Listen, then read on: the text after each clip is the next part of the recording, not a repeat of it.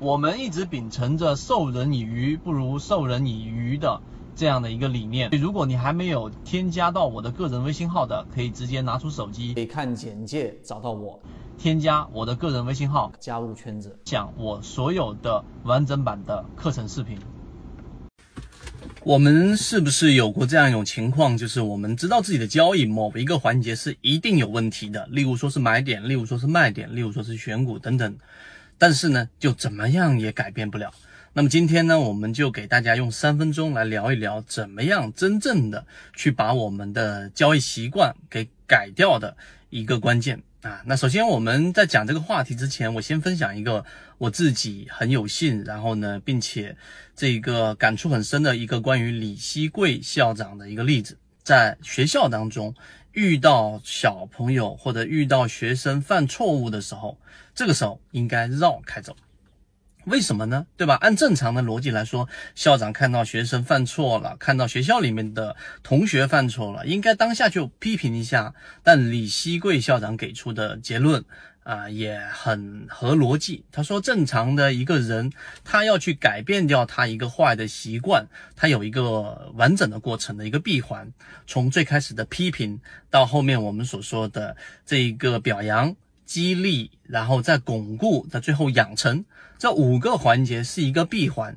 只有走完这个闭环，你才有办法去进行我们所说的纠正他原来的错误，把原来错误的习惯给改掉，变成一个好的习惯。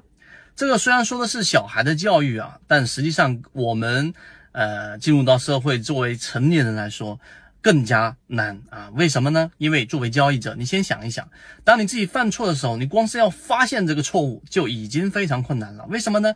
因为人都是会合理化所有自己的行为，即使是一个错得离谱的行为，自己也可以找到非常合理化的理由。只要你想，你一定能找到理由。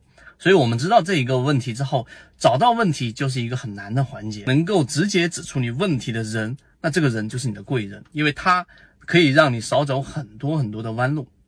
这第一个。那我们作为交易者，有这样的人吗？我觉得很难遇到啊。为什么？因为真正跟你之间，作为股票交易者。跟你接触到的，股票经纪人或者谁谁谁谁谁，基本上都有一些利益相关。第二个，刚才我们说那五个闭环怎么样走啊，对吧？当你发现这个问题，即使是自己单枪匹马、赤身肉搏的时候，你怎么样去得到后期的鼓励呢？对吧？你自己做到了一个好的标的，你可能就容易沾沾自喜，但实际上你没有很好去复盘和巩固你的交易模型。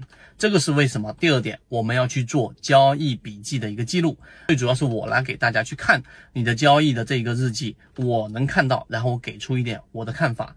那如果是好的，那我们直接给出认可，那你自然就有一个正反馈了，就可以把这个东西去进行这一个激励，然后再进行巩固，最后进行养成。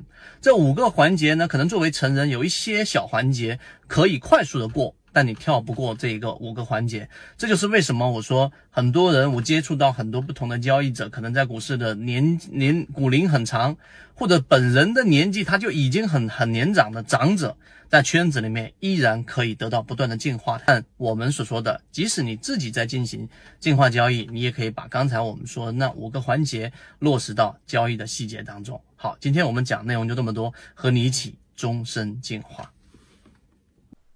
国内缠论是一个比较完整的买卖交易系统，适应于无论你是小白还是老股民的一个非常完整的交易系统，能够让你在交易过程当中进入到另外一个更大的一个台阶。获取完整版缠论专栏航线，可以私聊留言获取通道。